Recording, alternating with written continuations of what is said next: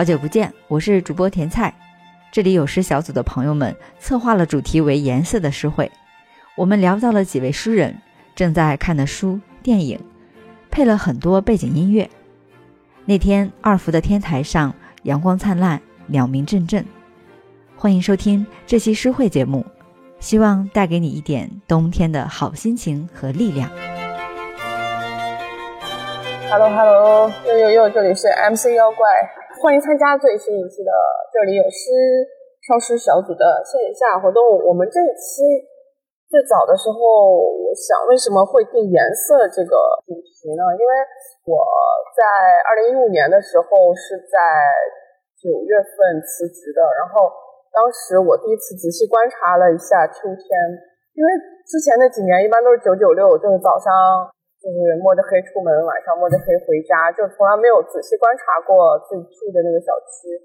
等到我呃辞职了之后，我才发现，原来小区里这么多树啊，树有这么多颜色呀！突然间就发现了我周围所有的有生命的一切动物、植物，然后我就非常感慨。从此以后，就成了一个热衷观察周围所有东西的人。然后，所以我就定了颜色这个主题。这个主题的诗还是蛮难找的，因为直接写颜色好像对于诗人来说不够高级，不够藏着掖着，所以呢，最后就改成了一首诗跟颜色有关，然后一首诗来表达一下最近的心情。天呐，我们今天是来到一个特别的地方，就是完工了百分之八十的浮云野的二点二伏的一个三楼的天台上。好的，那我就变成炸裂痣。早晨起来，头像炸裂一样疼。这是大机器的额外馈赠，不是钢铁的错，是神经老了，脆弱不堪。我不大敢看自己的生活，它坚硬、炫黑，有风镐的锐角，石头碰一碰。就会流血。我在五千米深处打发中年，我把岩层一次次炸裂，借此把一生重新组合。我微小的亲人远在商山脚下，他们有病，身体落满灰尘。我的中年才下多少，他们的晚年就能延长多少。我身体里有炸药三吨，他们是隐性部分。就在昨夜，在他们床前，我岩石一样，轰的炸裂一地。这首诗是那个陈年喜在我忘了是在哪个矿的时候，他是接到了他的母亲得了那个食道癌的一个噩耗，然后就写下了这一首诗。其实陈年喜呢，我从前段时间开始看他的两本书，一个叫做《活着就是冲天一喊》，一个就是《微尘》。我觉得陈年喜是一个很厉害的人，因为首先他是从小他家就特别的穷，他是七零年出生的人，然后小的时候是在陕西的一个呃小山村里，他是从小就是爱读书的一个人，但是。因为家境原因，应该是没有办法有钱来供他去读书，所以说就开他从一九九九年就开始了一个矿工生涯，长达十六年。在这个过程中呢，他后来得了这个尘肺病，然后脊椎也受到了严重的损害。我觉得对于他的这种生活经历，对我打动很很强的一点就在于，他是在前段时间做的那个脊椎手术，他用了积蓄。来做了这个脊椎手术，而脊椎手术又是他十六年的一个工作造成的，所以说我觉得他的命运其实是一个很坎坷的一个命运。但是我们能从他的文字里边，诗我们能直观的感受到，从他的这个非虚构写作里边，我们能感受到那种生命的坚硬感。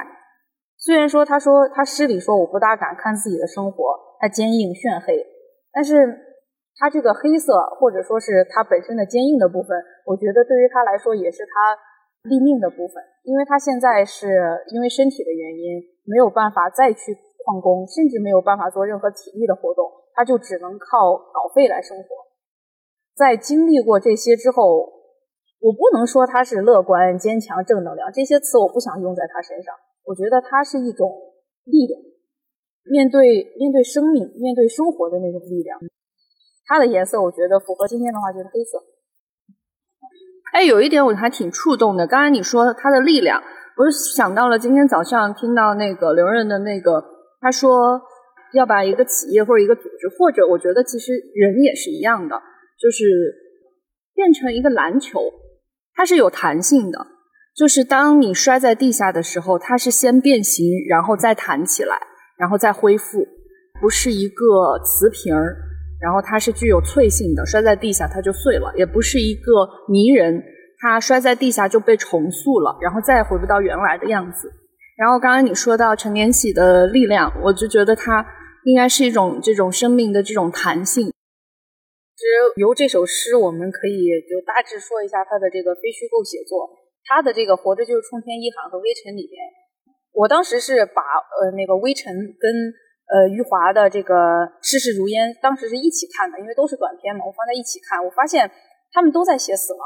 余华他是在做一个虚构，因为他写的是小说嘛，然后这个陈年喜是非虚构，他们两个其实都在写死亡，而且笔调很相似，都是用一种极度克制、极度冷静来作为一个旁观者、一个局外人的角度。但是其实对于陈年喜来说，那都是他身边的真事儿。你比如说在矿工里。有些人就突然的，你根本就不知道什么的，他就没了，就突然压在石头底下，或者说是突然埋在矿里。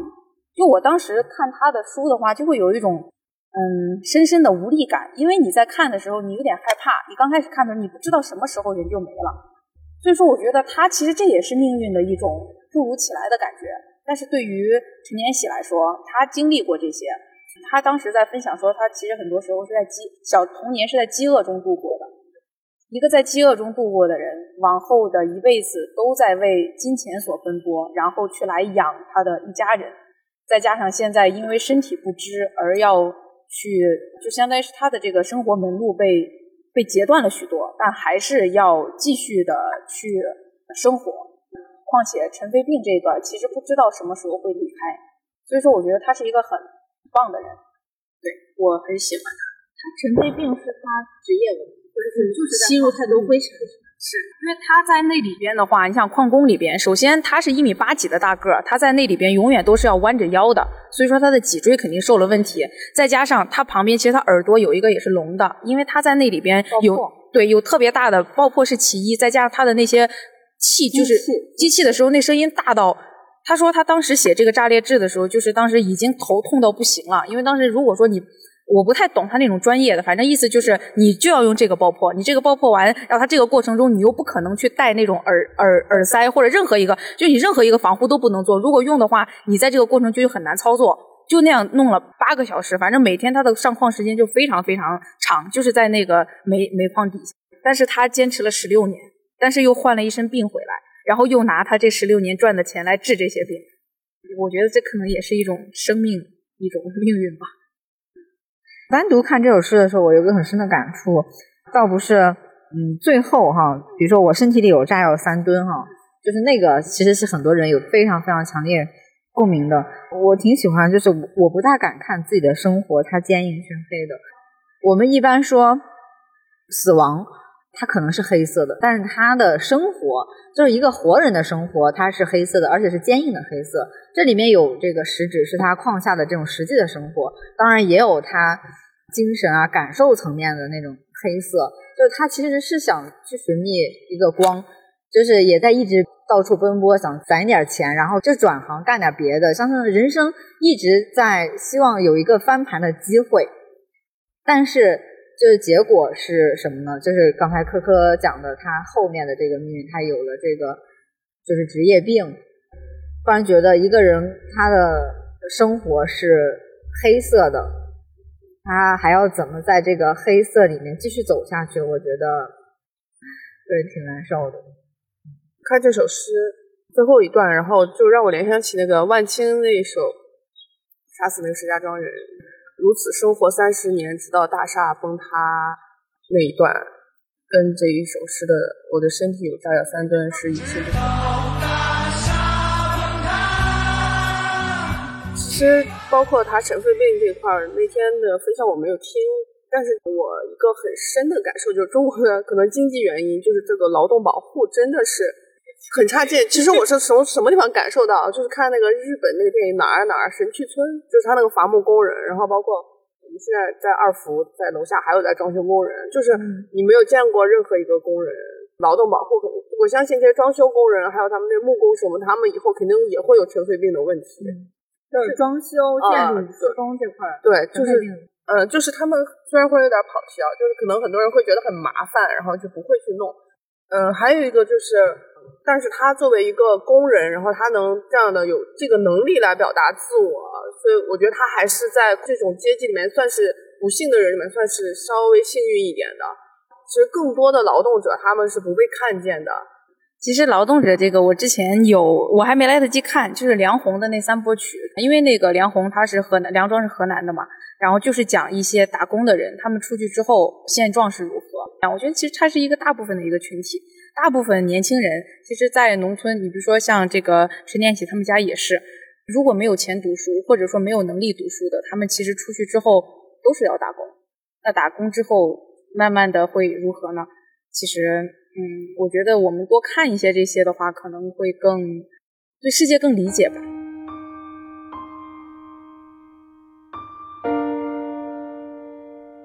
转变，路野，人生最大的转变。越来越不喜欢人，而喜欢石头。常常远离人群，去往郊外山中，跟岩石待在一起，一待一整天。那些岩石有情有义地陪着我，一起晒太阳。他们是他们自己的旁观者，浑身充满与世隔绝的力量。他们有时像雕像，守卫自己的孤独。这些山中隐者无欲无求，散发永恒之气息，连花纹都拼写着自由。我在石头中间行走或坐卧，草木追赶时令，天地之间充溢着万世的光辉。当我在黄昏时分坐车返回城里，仿佛几个世纪已经过去。这首诗我特别喜欢的就是第一句，越来越不喜欢人而喜欢石头。我就是不喜欢人。那一天其实跟甜菜林他们聊，就喜欢观察人。我发现我就是不喜欢，不喜欢我也不想强迫自己喜欢。我就是讨厌我通行路上的那些人，我就是讨厌办公室的那些人，我就是不不想跟他们打交道。像通勤路上的人挤着上地铁啊，人都还没下来都往上挤，那我又下不去。走着走着，但凡遇到。要要交叉路过的，要总要有人踩我脚，我就是不喜欢这些人，我就是想远离这些人。我觉得这样其实也挺好的。当远离他们的时候，就能远离人。我觉得可能会回归自身吧。就是我觉得，当我们说我们不喜欢人类的时候，不是特指某个人，而是特指之外的人。就比如说，我不喜欢人类，但是并不是不喜欢朋友，而是。可能是一种陌生感吧，就是不喜欢这种陌生的东西，而喜欢自己熟悉、熟悉的、合得来的东西，呃，合得来的人。其实这个跟我们上一期的有一个小主题有点像，就是如果我们能走进大自然而远离人群的话，其实它也是一个很不错的一种感觉。当我遇到社交预期没达到的时候，我就会回到自己身上。我就又缩到自己的壳子里边了，就不太想去看那么多杂碎的信息来扰乱自己。对，所以你是想像一个石头一样守卫自己的自己，守卫自己的自由，就是孤独。我倒没觉得有很孤独，我觉得反而是自由的。就所以人在人群中或者在公共生活里面，会更加的觉得有很多的限制和更容易不自由吗？我觉得会。对，分人吧。嗯，我的感受就是，我倒倒数第二段比较感受比较深，就是我在石头中间行走或坐卧，草木破感时令，天地之间充盈着万世的光辉。就是我理解的是，他喜欢石头，是因为石头它有一种恒古不变的这种感觉，尤其是它这个草木破改时令，但是只有石头是不变，春夏秋冬一年复一年没有任何变化。你挖开几千年的石头，它还是那样子。石头会崩坏，会呃腐化。对，就是它的变化是很细微、很缓慢的，所以它，嗯，他这个人他在追求一种不变的这么一种关系，让他非常有安全感。人类对永恒总有一种向往。对，所以就是我对他的这这首诗，他给我传达了这样的信息。然后，呃，你看嘛，他前面还有一个，呃，散发永恒之气息，所以我觉得他喜欢石头是这么一个呃原因，也可能就是他在呃人际交往的过程中，他的这种变化让他感觉到难以适应，所以就有一点可可刚才说的那个意思。这首诗让我想到前两天抄的，就是英国诗人菲利普·拉金的《在喧闹的风声里爬山》。念哦 既然都说了，那就加一首。在喧闹的风声里爬山，血液打开他自己，风骄傲地涌起于站立着白马的草地的高空，陡直的森林上方，它像号角一样回响，直到顶点。闪耀的树下，它在哭泣，屈从是唯一的好。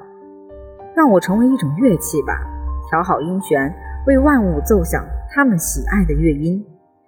当街道渐渐昏暗，如何能回忆这样的音乐？在雨水和石头地之间，我只看见一种古老的悲伤在坠落，只看见匆忙而烦忧的脸，姑娘们脆弱的双脚行走的步态，那颗在她自己无尽的沉默里跪倒的心。是吧？是不是也有石头，也有爬山，对，也有自然，然后也有这些悲伤无聊的人类。昨天二刷了一下那个啥进化论，不是不是达尔文的进化论，我刚刚在想，是土土豆和吕岩的进化论。然后里面就、里面就有一句话，里面就有一句话，就是当人类变得更聪明的时候，就是会更讨厌人类。所以我就刚才想起了你说的，就是会讨厌人。呃回回应一下，其实这首诗我也看到了，然后我也很喜欢。我比较喜欢最后一句，特别有共鸣，就是当比如说我跟我比较喜欢的东西，尤其是自然的这种景别，去待了一段时间之后，再回到一个喧嚣的城市，或者再回到一个这个喧闹人群当中，我真的就有那种恍如隔世的感觉，就好像就过了几个世纪，然后我就会觉得那那种。看似好像漫长又短暂的那种时光，就是还是很很很让人感觉平静的。我就觉得好像当我们开始长大之后，就是跟越来越多的人在一起，就是开始在这个规则中去去生活的时候，其实我们往往会忘记，我们是属于呃生物链中的一环，就是在这个自然中，我们其实是一个其实没有那么多乱七八糟的一些东西，在整个这个自然里面，其实我们只是一个。一一个物种吧，就但是大部分人就是我们在这个社会上生活太久，我们可能会忘记这个事情，我们会把就是可能人跟人之间的一些乱七八糟的东西，我想的非常重要。当你跟自然在一起之后，你就会发现这些其实不重要，因为你只是一个物种的存在，这些只是可能只是比如说像藤本植物这两个植物在抢阳光啦什么什么，其实就是不是那么特别重要的。你可能会把这些以前觉得很困扰你的东西，反而觉得它它不会再那么困扰你了。所以我也很喜欢这首诗。你刚才就是说那个重要不重要，这个让我就想到，就最近我们不是一直在谈论现在线下的自我吗？就也有一种就是，尤其是梁中和老师哈，他是哲学那挂的，他在几次那种分享里面，他经常提到，就是自我没有那么重要。对，是的，我刚刚也想去聊这个问题。对，当然有一些就是非常强调自我的，甚至是跟个性的。就你非常强烈的那种需求啊、欲望的这种表达的东西，然后做做一些绑定嘛。但是在他的那个哲学语境里面，就感觉人也不必特别当回事儿。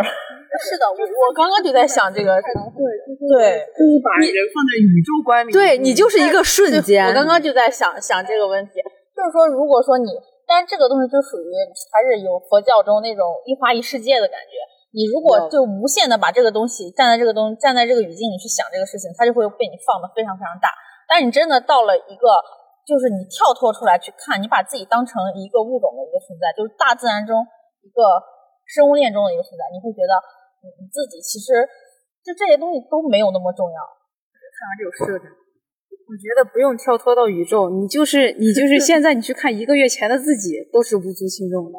所以说，我如果我们当下纠结或者说怎么样某件事情的时候，想一下我们一个月后或者一一个星期后，甚至一天后，我再去看这个事情，都会觉得当时何必呢？就没必要。但是你有没有发现，如果你现在再遇到当时这种情况，你可能还是会纠结。可能就是我们会两次踏入同一条河流。对。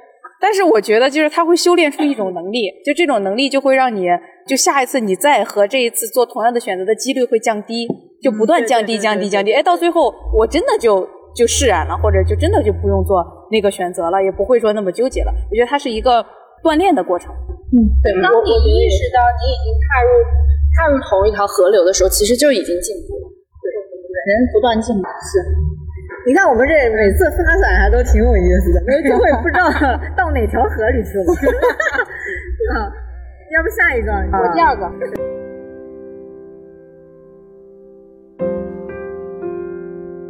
麦地孩子是麦子长大的，在月亮下端着大碗，碗内的月亮和麦子一直没有声响。和你俩不一样，在歌颂麦地时，我要歌颂月亮。月亮下连夜种麦的父亲，身上像流动金子。月亮下有十二只鸟飞过麦田，有的衔起一颗麦粒，有的则迎风飞舞，矢口否认。看麦子时，我睡在地里。月亮照我如照一口井，家乡的风，家乡的云，收住翅膀睡在我的双肩。麦浪，天成的桌子摆在田野上，一块麦地。收割季节，麦浪和月光洗着快镰刀。月亮知道我有时比泥土还要累，而羞涩的情人眼前晃动着麦秸。我们是麦地的心上人，收麦这天，我和仇人握手言和。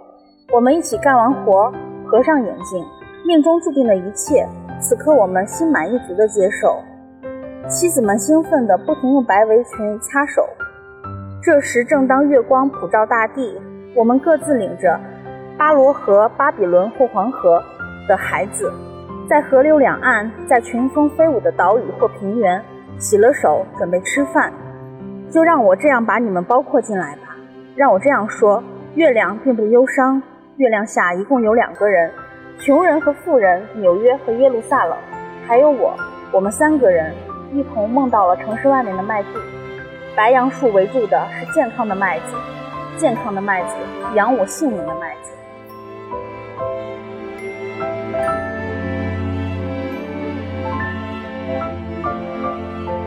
那这首诗给我的感觉是金色的，收获的季节，然后它里面讲的有。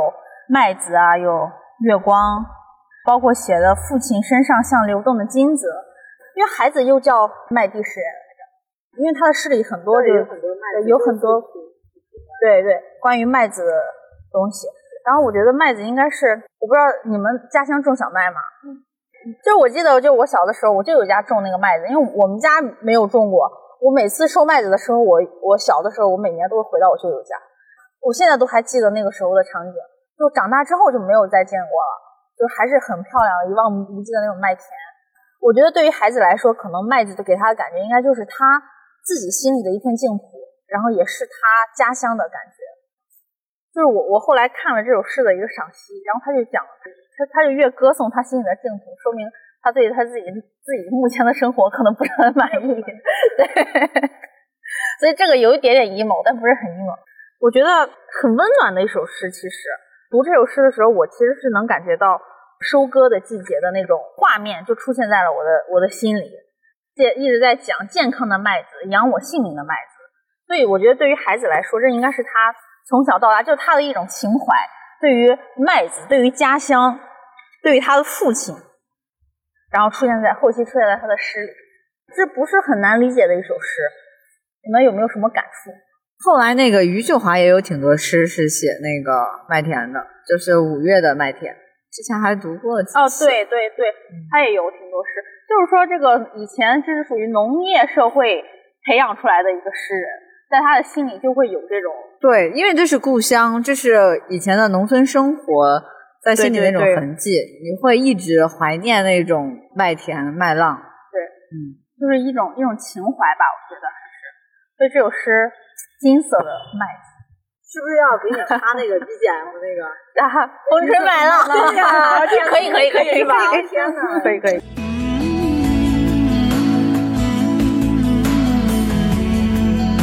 我想起了那个 马有铁，我也想。对他就说的那个，呃，被风刮来刮去，麦子能说个啥？被飞过的麻雀啄食，麦子能说个啥？被自家驴啃了，麦子能说个啥？被夏天的镰刀割去，麦子能说个啥？就是他那个也是有很多的一个情节来描写他们播种、收割麦子这么一个故事情节。所以我这首诗就让我想起了那个引入尘烟。我觉得吧，你看他真的是确实对他来说，你看麦地就是收获的季节，我和仇人都要握手言和。就是命中注定的一切，我都要去接受，因为自然而然到秋天我们就要该收获了。然后所有人都很喜欢这个季节，就我们现在想起来，可能那个季节我们觉得很好啊，很浪漫啊，怎么样？但是对于那个时候的农民来说，其实每次收获季节其实都是一场考验，就是真的非常非常累。就我们从麦田，就是说到一个有农村实际生活经验或者说就是生产经验的人看到的麦田和城市人看到的麦田是。可能是两种完全不同的东西，包括刚才妖怪说到这个引入尘烟嘛，你说好巧不巧，然后刚好有一个朋友，然后他今天又又再次提到这个电影，然后有一个视角，我觉得还可以跟大家分享一下，他是觉得那电影里面呈现的农村仍然不是一个真实的农村，呃，虽然他已经好像在某些程度上尽力的还原啊，但他说农村人说话会像那样，就是刚才比如说。那个对，就一套一套，感觉是有点文艺腔啊，等等。就是老农民会那样讲话吗？还有就是电影里面，比如说呈现的恩爱啊，然后受苦啊，甚至浪漫，他是否其实是想打中就是观影的这些群体，就是城市的年轻人？就我们是不是对农村就是加了很多的罗曼蒂克的这种滤镜的想象呢？然后他是否是想呈现一种很苦又很善良的伟大？然后这些东西到底是为了呈现真实，还是说是为了来迎合我们的某种懦弱呢？因为大家都觉得我都这么善良了，我都这么努力了，我都承受这些苦难了，老天爷命运为什么没有来垂怜我？对，没有让我的生活出现转机，就是从。丁丁读带着金色的这个麦田，联想了这么多，我反而觉得这个这个金色好像也挺刺痛人的。比如说，我们现在当着一种景观来看麦田的时候，觉得它是金色、浪漫的，但它会不会其实也是一种？我突然想到了那那篇文章，就读库的写现代性的那篇文章，它里面写到了就是就是收割嘛。然后现在很多城市人都没有经历过，就是播种，然后耕种，然后收割，然后再再去经历一整个这样子的一个过程。这个过程可能会被现代化的这种手段去取代的时候，那这个过程它本身还能带给人什么？这个就是刚才呼应到甜菜说的这个问题。所有的东西都商品化了嘛？对，呃，我忽然想起来，那个就是说日本人他们吃饭之前需要说一个 itadakimasu，就是说他们说因为那一粒米一粒米里面有一个有七种神，所以说你要敬畏这些，他们就有点中国古代那种泛神的那种感觉，所有的万物万物有灵，所有的东呃事物里面都有神。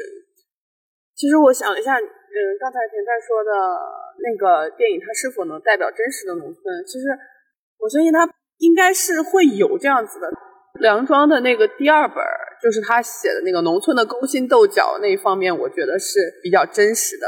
但是你也不能否认呃，农村它完全没有真善美的美的存在，它还是有一些呃孤寡的人，然后被大家照顾着生生活下来的这样子的。呃，就是为什么我们大家都会觉得，就一讲到农村，一讲到农村人，大家都会就是自然而然会觉得他们很朴实，或者会觉得他们很善良。我觉得其实这本来就不是一个应该 联系在一起的存在，确实是因为不一定。对，这首辛波斯卡一首诗叫《赞颂我姐姐》。我姐姐不写诗，也不会突然开始写诗。她追随母亲，她不写诗；她追随父亲，她也不写诗。在姐姐家中，我感到安全。让她丈夫去写诗，不如去死。虽然这像绕口令，事实是我没有一个亲戚在写诗。在我姐姐的书桌抽屉里没有旧诗。在她手提包里也没有新诗。当她邀我共进午餐，我知道她无意读诗给我听。她的汤那么可口，不会激发隐秘的灵感；她的咖啡不会泼溅于稿纸上。那么多家庭无人写诗，然而一旦有人写，就无法遏制。有时候诗歌如瀑布，代代相传，掀起致命的漩涡，家庭挚爱会沉默。姐姐练就一口流利的散文，她写下的唯一作品是度假时寄来的明信片，每年都是一样的许诺。等她回来后，将有那么多、那么多、那么多的事情要告诉我。这首诗让我读起来感觉非常开心，因为我觉得，嗯，他写的这个赞颂我姐姐，就其实就写的是非常非常普遍的日常生活。可能大家都会觉得，就是写诗啦，作为诗人应该写一些比较高大上的东西。应该会写一些比较能够就不是那么大多数人都能够欣赏和了解的东西，但是这首诗我觉得就是写写我们非常非常可爱、非常呃非常普通的日常生活吧。然后呃，你看他写的，他的家里人没有一个人在写诗，但是他在他姐姐家中会感到很安全。其实也没有啥特别需要赏析的这个诗，就大家感受一下这首诗的可爱之处。这个诗有有另外一个翻译，就是呃黄灿然的一个版本，不是，翻译成妹妹。啊，翻译成妹妹。哦，sister，对对对对。其实我觉得他这个他这个有一点就是有一种你让你觉得我应该干啥，我偏不干啥，就是我赞颂姐姐，其实就是赞颂她啥，不是她赞颂她或者姐姐或者妹妹，不是赞颂她写的好，而是赞颂她不写。就是你希望我干啥的时候，那我就不按你的期待来。然后这种行为反而是被赞颂的，就是一个很 很妙的一个一个点。哎，对，就是这种感觉。还有就是写的是，就是好像对于他作为一个诗人，就是他的家里人，就是没有一个人在写诗。就但是这种就感觉可能大家觉得他姐姐就是做的汤那么可口，而且他的咖啡不会泼溅到稿纸上，就感觉他姐姐是一个生活中很能干的一个人，就是。很稳重的一个人，对。然后我偏要把这些你们觉得可能很庸俗、很很一很日常的一些东西，我就要把它写到我的诗里，所以我就要赞颂我的姐姐，就是很可爱的一首诗。我觉得这首诗就解释了另外一首诗，就是因为他们全家人都不看诗、不读诗、不写诗。所以他那那另外一首诗叫《偏爱写诗的荒谬》。啊哎，我今天就在考虑是分享他还是分享那个。就如果他全家人都也是一个诗人爱好的话，他写诗肯定就不荒谬。但是只有他一个人，就突然间出来这么一个喜欢诗的诗人，所以就写诗非常荒谬。我分享的这首诗的颜色呢，应该也是黑色的。呃，来自智利诗人巴勃罗涅鲁达。然后选自的是写给星期五早上不听海的人这个诗集。阴暗的系统，这些黑色的日子每一天都像废铁，被太阳打开，如公牛硕大猩红的眼睛，空气和梦境都无法将其维持，它们无可挽回的瞬间消失，没有什么能取代我错乱的本源。盘根在我心中那长短不一的尺子，日日夜夜孤独地锻造着，融进数不尽的混乱和伤悲。这便如同一座麻木而眼盲的瞭望塔，不肯轻信，注定要痛苦的窥视。面对着时光的每日汇聚而成的那面墙，我不同的面孔，互相重叠，互相连接。如苍白而沉重的巨大花朵，顽固的被替代死去，是不是还挺压抑的？对，聂鲁达大家还算比较熟悉嘛，对吧？他就是写爱情诗，还挺出名的。但是他人生中有两大主题，一个是政治，一个是爱情。只是说咱们国内翻译的时候，更多传颂的是爱情诗。其实他是非常的投身于政治的这么一个人，他本身也非常具有传奇色彩嘛。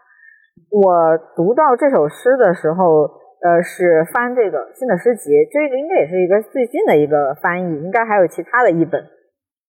第一句话其实就很能打动你：黑色的日子每一天都像废铁，呃，又挺能迎合我们最近的呃某种氛围和集体的一种嗯心态的。而且这一周吧，成都都没有出太阳，全都是阴天下雨。就自从呢大会闭幕之后吧，大会，对，就是一直阴天下雨又狂降温，就有点像暗无天日一样。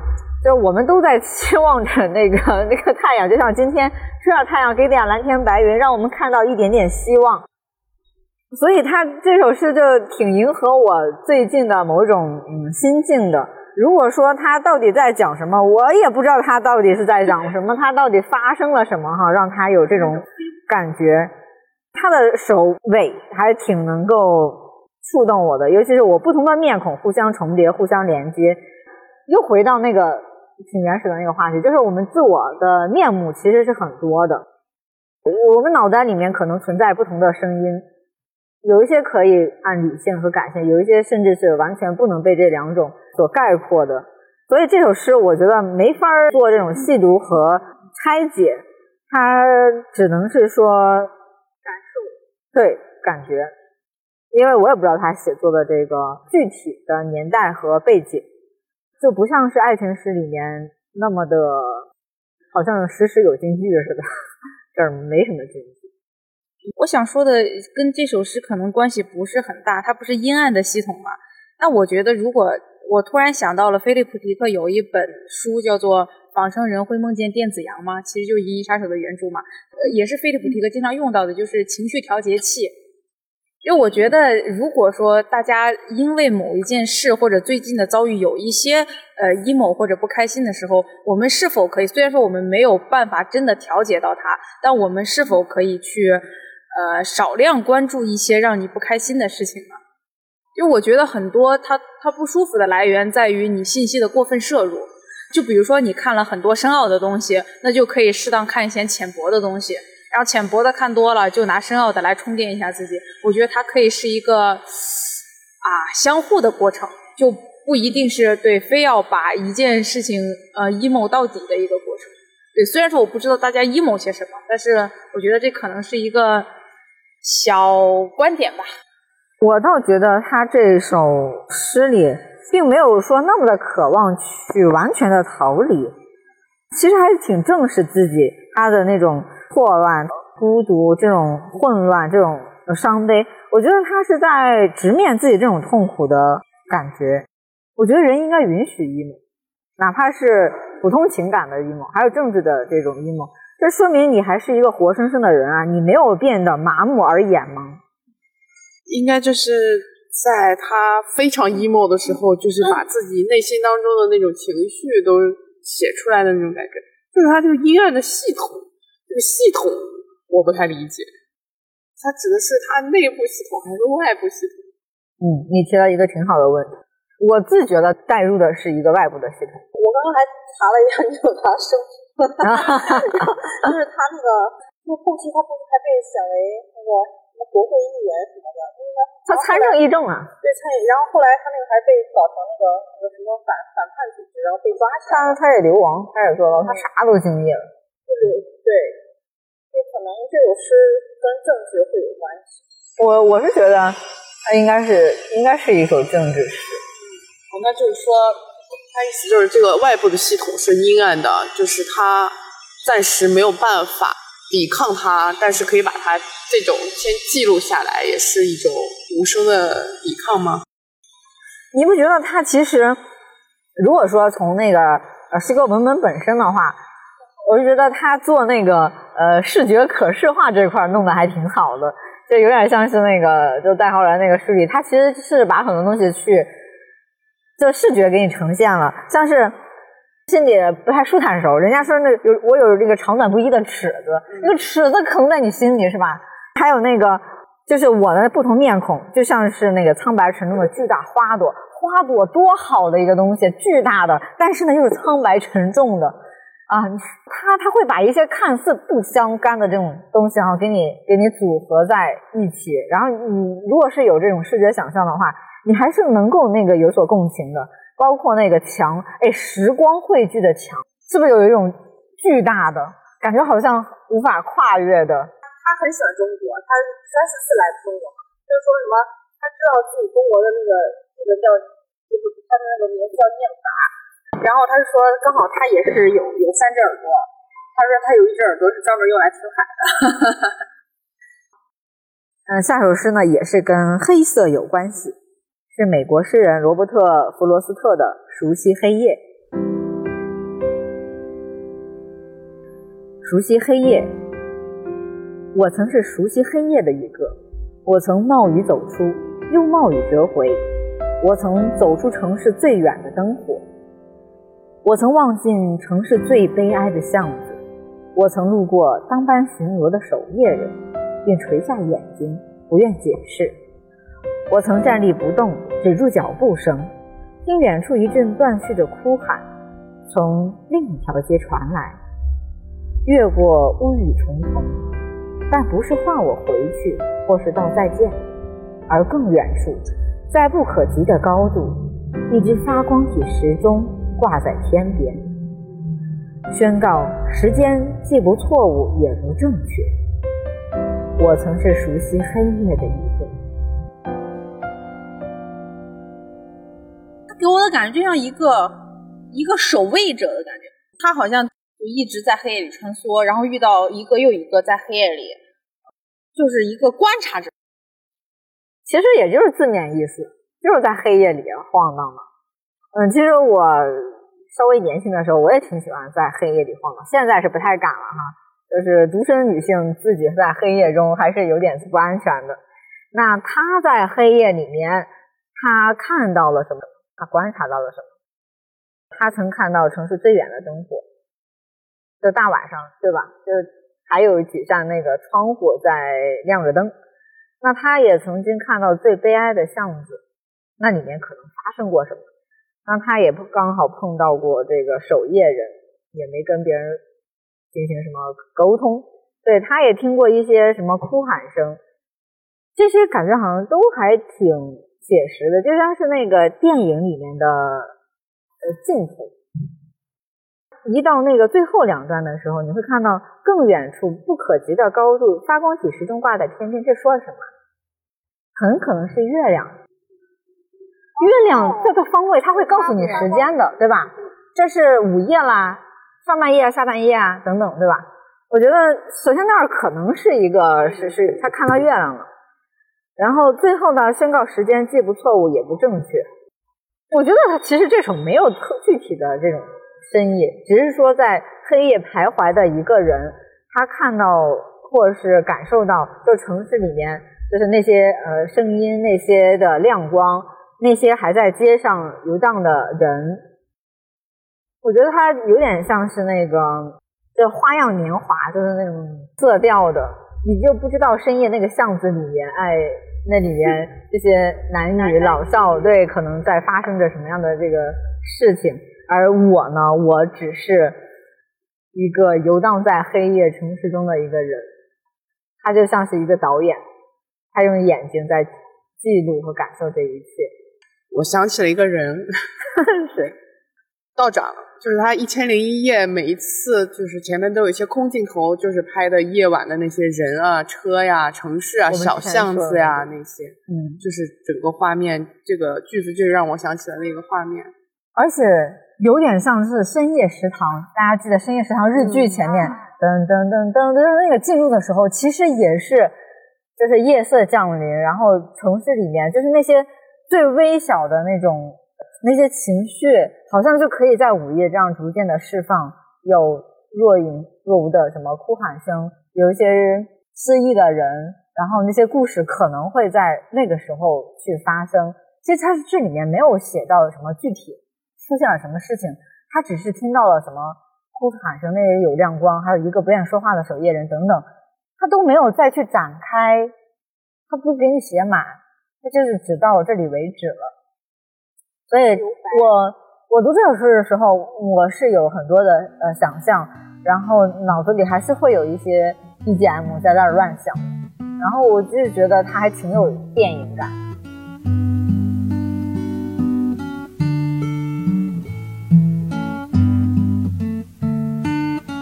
就是本该沉寂下来的一个世界，其实它是一个非常丰富的、多样的这样的一个世界，并且那一句我还挺喜欢的，就是宣告时间既不是错误，也不是正确。我觉得就是在黑夜的时候，它不像在白天，就随着光影的变化，你会感受到时间。就是当夜幕降临，呃，全黑的时候，是有很长很长一段时间，你其实是感受不到时间的。就像我们在熬夜的时候，哎，熬着熬着就到三点了。哎，你这个感觉还挺挺敏锐的。嗯，我还想起了一个人，就是那个黄灿然，因为他以前的工作香在香港是做那个国际新闻什么的，他总是晚上上夜班儿，对，所以他才有一首诗是写他晚上呃深夜呃。坐小巴上看着一个人，很想想起他的母亲嘛。就也许是他写的是，就是经常在夜晚工作的那些人的一个生活。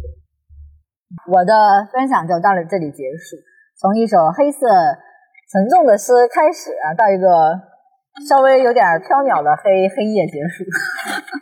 第一首就是关于颜色的诗呢，我带来的是红色。鱼罐头，下雨。给朋友的婚礼，鱼躺在番茄酱里，鱼可能不太愉快。海并不知道，海太深了。海岸并不知道，这个故事是猩红色的，而且这么通俗，所以其实是关于番茄酱的。妖怪读完，我就有一种他读的是那个儿童书的感觉。呃，我就是觉得。这首诗吧，因为我就让我想起那个《围城》，就是它关于一个婚姻的。然后呢，海岸并不知道这个故事是猩红色的，鱼呢，但是又不太愉快，就让我想起那个钱钟书的《围城》，就是城外的人想进去，然后城内的人就觉得这个。城里面的生活呢，又是猩红色的，而且这种番茄酱大家也知道，这个质地是那种黏黏糊糊的，所以我就觉得这首诗他写的又很通俗，他自己都说他很通俗，所以然后番茄酱又是非常常见的一个东西，然后重点是是这个诗人给他朋友的婚礼上。送了这么一首诗，让他的朋友在婚礼当天就要做好这个这个婚姻，实际上并没有想象中那么美好的这么一种呃心理准备，所以说明他们应该是很好的朋友吧，所以才会这么砸场子。然后这首诗最重要的一点就是这六个字“给朋友的婚礼”，就如果你把这六个字去掉之后。他可能你不知道他讲什么，或者说你很浅显的知道他讲什么，但如果说把这六个字加上之后，它其实就是就会有围城的那种感觉，就是鱼其实就是困在了里边，然后那鱼它本来应该是在海里边的嘛，那它可能是一种被困的那种感觉，以及婚姻这种的一种感觉。我是觉得海并不海太深了，海岸并不知道，就是他刚刚结婚，就是刚到这个海岸边儿，所以他在这个海。就看到这个哇，大海好美啊！但是你不知道这个海有多深，中间这个波浪有多么的汹涌，所以就是这个朋友刚刚结婚，他刚到了这个海岸边儿，所以他并不知道。等到他游啊游，游到了海中间，他就知道了。读第二首，第二首也是跟这个 emo 有关，但是呢，我觉得光 emo 也没有用，然后还是要有一个态度。就是每一个我们非常微小的一个人，然后他能做什么？就是你首先就是不不屈服的一个态度吧，哪怕是自在自己的心里。暗自严厉的还给我，请还给我那扇没有装过锁的门，哪怕没有房间，也请还给我。请还给我早晨叫醒我的那只雄鸡，哪怕已经被你吃掉了，也请把骨头还给我。请你，请还给我半上坡上的那首牧歌，哪怕已经被你录在了磁带上，也请还给我。请还给我。我与兄弟姊妹的关系，哪怕只有半年，也请还给我。请还给我爱的空间，哪怕被你用旧了，也请还给我。请还给我整个地球，哪怕已经被你分割成一千个国家、一亿个村庄，也请你还给我。可能。现在对于我们来说，最想要还给我们的就是一个正常的生活，可以自由的出入，然后不需要每天担心自己的这个保质期过期了没有。这个是我们最想要恢复的一种东西吧。然后还有最后一段的话，还比较印象比较深刻的就是这个。呃，哪怕被你分割成一千个国家、一个村庄，就是还比较感慨，就是因为现在感觉世界也非常的割裂，但是因为这些世界上各个国家、各个民族，然后他们其实是呃后来人为的制造的一种想象的一个共同体，其实最开始的时候他们可能不是这样子的，所以。这首诗能比较能代表我最近的一个心情。这首还给我就让我想起那个黄家驹一首歌《阿玛尼》，Love and Peace，世界。对啊，BGM 真的要起来。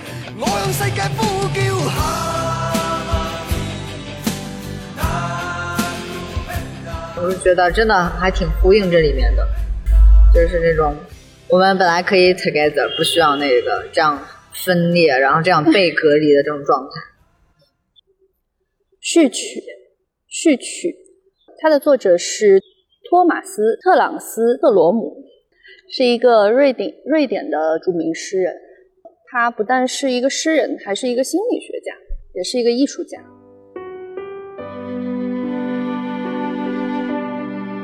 序曲，醒，是梦中往外跳伞。摆脱令人窒息的漩涡，漫游者向早晨绿色的地带降落，万物燃烧。他觉察，用云雀的飞翔姿势，强大的树根在地下甩动着灯盏，但地上苍翠，以热带风姿站着，高举手臂聆听，无形抽水机的节奏。它沉入夏天，慢慢沉入。夏天刺眼的坑坑洞，沉入太阳涡轮下颤抖的脉管失力的棋盘，于是停住这穿越瞬息的直线旅程。翅膀伸展成汹涌水面上余音的栖息，青铜时代小号的被禁的音调悬挂在深深渊上空。黎明时分，知觉把住世世界。就像手抓起一块太阳热的石头，漫游者站在树下，在穿越死亡漩涡之后，是否有一片聚光在他的头顶上铺展？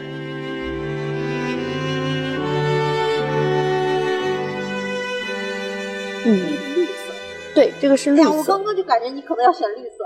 就单看颜色哈，它的这个绿色写的还比较丰富。它有这种早晨的绿色，然后有苍翠，然后又有这种湿绿，就是感觉这个绿色还挺有层次感的。尤其是最后一段，就是黎明时分，知觉把住世界，就像手抓起一块太阳热的石头。这这一段，就是觉得还挺有感觉。但是看到青铜时代小号的背景的音调悬挂在深渊上空。也是比较呼应了最近的一些想法和心。讲，我刚刚又读了一遍，我也不看懂这个。我我我就是是是那种很难第一时间进入的不是说第一时间，就是你第一时间就是那种你不知道他想说啥，但是吧，感觉那个语句吧写的还有点好。对，我就觉得这首诗它的那个用用词还挺吸引我的。哦结果结果后来我才发现他是一个心理学家。克朗斯特罗姆啊，他写诗的就有点像是杜甫啊。杜甫他写诗就是字斟句酌啊，他写的很慢，哦他产量很低，甚至一年只写几首。嗯，他还挺喜欢排句的，他喜欢东方这种古典，非常要求他的这个押韵了韵律这个。他他不是韵律，他用词的准确性凝练。哦哦，对，我就看到他说，以凝练简洁的形象，以全新视角带给我们接触现实。这是啥呀？这是？哎，其实我觉得咱们社会一个稍微好一点的地方呢，就是不需要用那个学术的，然后文学批评的那些语言，然后去来进入诗。我们可以有自己的主观的感受，我们所有的投射放进去都是 OK 的。对，咱们又不是要出书，那个不 理解也可以。就是那种万千微尘纷坠心田，那个他不是很就是强调的是希望能用个人的投射、个人的经历和嗯，文学，对，其实就是我们比如说看一个文本，它不管是文学文本还是影视的文本，都习惯于比如说跳脱出来，然后用他者的眼光去审视、去评判它的好与坏。为什么我们不不能用主观的那种投射，你去进入作品去感受呢？我觉得感受力反而现在是批评里面最稀缺的一个东西。嗯，我觉得他还是有点希望的，因为他有一个小号被悬挂在深渊上空，他就是他还是有一点这个希望的。还有就是最后就是聚光在他头顶上铺展，就是死亡之后有小号时代小号，然后青铜时代又有小号，又有头顶上的一个聚光，因为小号是一个集结的一个声音嘛。这个这个，你一说这个号啊，我就觉得它特别像是那个《太阳照常升起》里面噔噔噔噔噔噔，哎，不是，这个是是那个让子弹飞哦，里面对，呃，反正就是还有那个秦皇岛，万青那个秦皇岛，到时候随便来，随便插一个 BGM。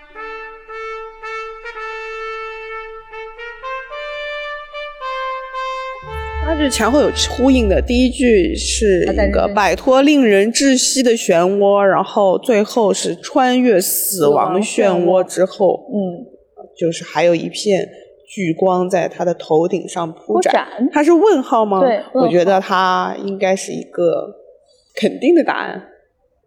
这里面的金句是“醒是梦中往外跳伞啊，对我刚刚觉得时候，我很喜欢第一句。”，是的，因为很多就是因为第一句我才选的他。特特朗斯特罗姆他一个特点就是他很容易被摘出金句，因为都是很凝练，然后让你能一下让你有记忆点。在瞭望塔的高处，梦浪。人类的旗帜来自布匹，尽可能的飘展，尽可能的收起。整个机场开始慢慢滑行，它也有起飞的时刻，不可遏制。止不住的我在瞭望塔的高处，把额前的头发抬上去，梳理纷乱的航线，在瞭望塔的高处观察人类纷乱的足迹。空中的一步步找不到下落，整个机场在空中倾泻着，旗帜和布匹倾泻着，人类的裹足不前。在瞭望塔的高处，仍有我；像方尖碑的那里，仍有我，活着，尽可能的飘展，尽可能的收起。日志、羞辱、病例、荣誉。哎，我觉得它里面用了很多大词呀，对吧？光这个人类，人类果是啊，嗯双肩背，就感觉 都是大词，怪不得方尖碑，方尖碑啊，意林的有一个 社科品牌叫方尖碑。就是一个类似于纪念碑。嗯，就是为什么会选这首诗？因为最近在看那个《走出唯一唯一真理观》，然后它里面有一个部分叫做呃，我们现在已经不这样子去认识世界，就是不以这种纪念碑的这种方式，或者以这种里程碑的方式去认识世界。读这首诗的时候，就想起那那个片段，我觉得还挺呼应的，就是方尖碑啊，或者说嗯旗帜，就是方尖碑和旗帜其实都是有带有某种这种呃象征性的吧。这里面就唯一可以进入的就是 在机场的那个观察，但是我们一般人也上不了瞭望塔的高处，然后去俯视这一切。嗯，但是会感觉他还蛮拔高的，因为 他他他俯视人，俯视整个机场也就罢了，他在俯视整个人类，你们人类呀，过足 不前。他好像在批判和审视人类。他只是站在了那个瞭望塔的高处，就仿佛像是上帝一样在批判这一切，感觉呵呵。但就是这个日志羞辱病例荣誉，好像我也不是特别能够理解哈，为什么要去收起？然后他好像是一一正一反，一正一反这种。嗯，感觉好像人吧，就能伸能屈似的，对吧？一会儿飘展，一会儿收起。对。其实那个机场里面的这个飞机，你不觉得吗？就是有升有降嘛。嗯，可能有那种类似的意象吧，就像是人类也好，或者说他他自己的生活也好，就有飘展的时刻，也有收起的时刻。我觉得他这个意境有点像古诗，因为古人通常就是站在那个高山上面，然后一览众山小，然后感慨一下人生啊什么的。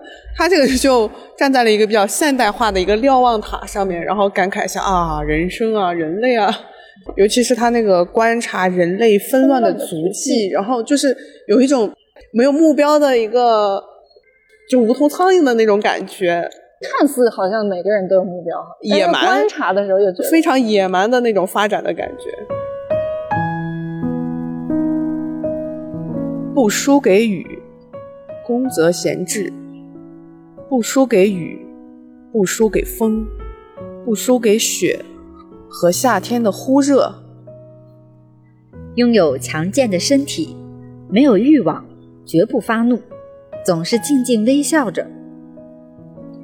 一天吃四杯糙米，味增和少许蔬菜，所有事情都不考虑自己，好好看，仔细听，并且去了解，然后不忘记。住在原野的松树林荫下的小茅草屋，若东边有生病的小孩，就去照顾他；若西边有疲累的母亲，就去替他砍稻树。若南边有濒死之人，就去告诉他不必害怕；若北边有人吵架或诉讼，就告诉他们没意义，算了吧。干旱时节流泪，冷夏时慌乱奔走，被大家叫做木偶，不被赞美，也不让人感到苦恼。我我就是想成为那样的人。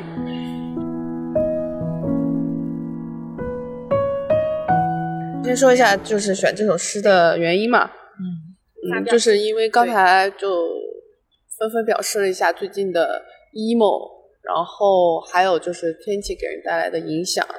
嗯，我记得那个一日谈上面，周轶君跟李厚成说的就是焦虑的对立面就是具体，所以。当我们做到这些做的具体，然后关心周围的人，关心我们的附近的话，就可以对抗一种焦虑，大家互相扶持吧，就是这种感觉。对，我忽然想起来，这个是在日本的那个什么大地震之后，在他们撤离的一个学校的黑板上发现抄了这首诗，它有鼓舞人心的那个作用吧。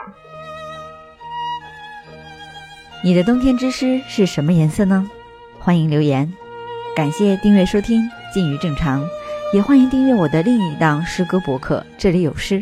我是主播甜菜，年底之前会密集更新，很快会再见的，拜拜。